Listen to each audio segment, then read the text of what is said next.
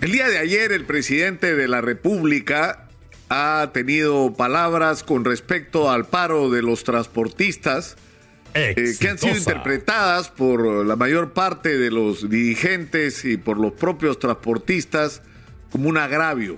Porque el presidente lo que ha dicho es que detrás de la paralización de los transportistas no solo hay intereses políticos, sino hasta dinero. Y yo creo que es bien importante aclarar lo que está pasando. Es obvio, porque es evidente, y ha habido claras muestras de ello, como la famosa reunión esta de la cofradía del Pisco, donde se hablaba de qué manera podía utilizarse la paralización o las protestas de los transportistas para crear un clima favorable a la vacancia presidencial. Y que como incluso en esa reunión se hablaba hacer chanchitas para eh, respaldar y auxiliar a los transportistas en los días que por el paro no tuvieran ingreso. Eso es obvio. Es decir, hay gente políticamente interesada que quiere utilizar las legítimas protestas y los legítimos reclamos de los transportistas para llevar agua para su molino político. Eso está claro. Y el presidente lo debería saber. Es decir, ¿qué cosa es lo que esperan? Es lo que yo no entiendo.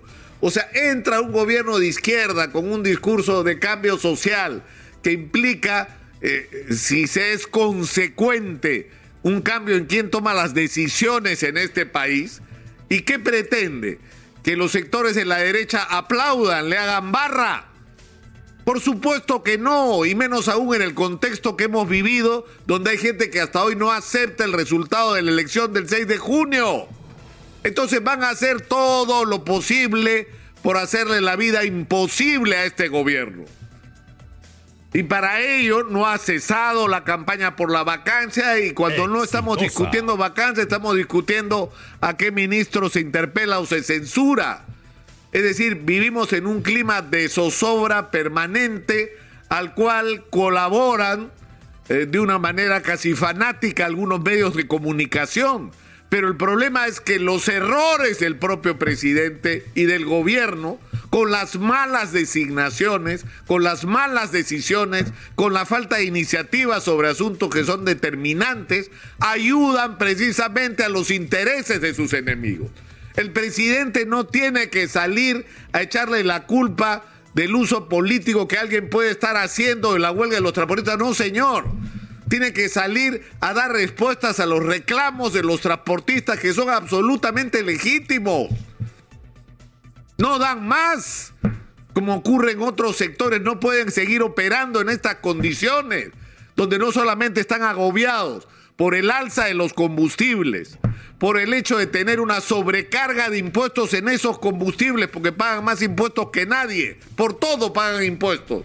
Tienen que pagar peajes que no se pagan en ningún otro país de América Latina y tienen que enfrentar la competencia desleal no solo de los vehículos de transporte pesado que vienen de otros países con gasolina que cuesta la mitad de lo que cuesta en el Perú, sino que tienen que competir con los operadores portuarios que están invadiendo espacios que no les corresponden. Porque tú no puedes ser operador portuario, almacenero, aduanero y encima transportista. No puede, pues, porque eso implica una posición de dominio. Y eso se está permitiendo que ocurra. Entonces el presidente lo que tiene que hacer es mandar al ministro de Transporte a Arequipa, donde están reunidos los dirigentes de los gremios de transporte de carga, y ponerse de acuerdo con ellos en soluciones inmediatas que existen, Exitosa. que son prácticas y que acá las hemos escuchado a lo largo de la semana, porque acá en Exitosa no solamente escuchamos las quejas y las protestas de la gente y los reclamos, sino tratamos de buscar a los especialistas, a la gente que sabe, para que nos diga qué cosa es lo que hay que hacer para resolver cada problema. Y acá se han dado respuestas tanto para los problemas de corto plazo. Tienen que eliminar impuestos antitécnicos tienen que eliminar el impuesto selectivo al consumo. Tienen que tomar otras medidas provisionales para enfrentar esta crisis internacional del alza del petróleo. Pero junto con eso hay que iniciar un proceso de reconversión de nuestra flota de transporte de carga y de pasajeros al gas, porque tenemos gas, como ha dicho Pedro Gamio, por 24 o 25 años. Entonces hay que usarlo, no hay que verlo pasar cómo se va para afuera del país para que lo usen otros, hay que usarlo nosotros. Esas son las respuestas que hay que darle a los transportistas. Ver cómo se les protege de la competencia desleal, porque ellos están pagando por el combustible el doble de lo que pagan los transportistas que vienen, por ejemplo, de Bolivia. Entonces hay respuestas en el corto y en el largo plazo y hay que resolver esos conflictos. Y es absolutamente posible hacerlo en un clima de diálogo, de concierto, de búsqueda de alternativas. Porque lo que vamos a enfrentar además a partir del lunes es un asunto muy grave. Es decir, como ya no dan más, y no da más, es decir, transversalmente ningún sector del transporte, lo que podría ocurrir a partir del día lunes si no se hacen las cosas que hay que hacer ahora y no se busca entendimientos y se toman medidas que realmente sean eficaces, lo que va a pasar es que va a parar el transporte interprovincial, va a parar el transporte de pasajeros, van a parar los taxis, van a parar hasta las mototaxis, las combi, los colectivos, todo el transporte va a estar parado, el Perú va a colapsar a partir del día lunes. Y esa debería ser la preocupación del gobierno y entender que sí, pues hay gente que va a querer utilizar esa situación como argumento para crear un clima contra la continuidad del gobierno de Pedro Castillo. Está claro.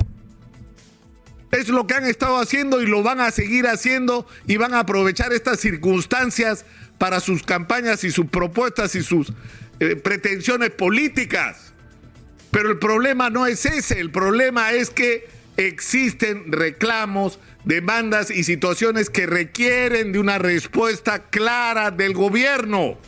Y lo mismo que pasa en relación al, transporte pasa sobre una cantidad enorme de conflictos sociales que una vez más, ni la crisis en relación al transporte y al tema del precio de los combustibles, los peajes y todo lo que se ha ido acumulando, y al igual que los conflictos sociales en otros sectores de la vida nacional, no los inventó este gobierno, es verdad.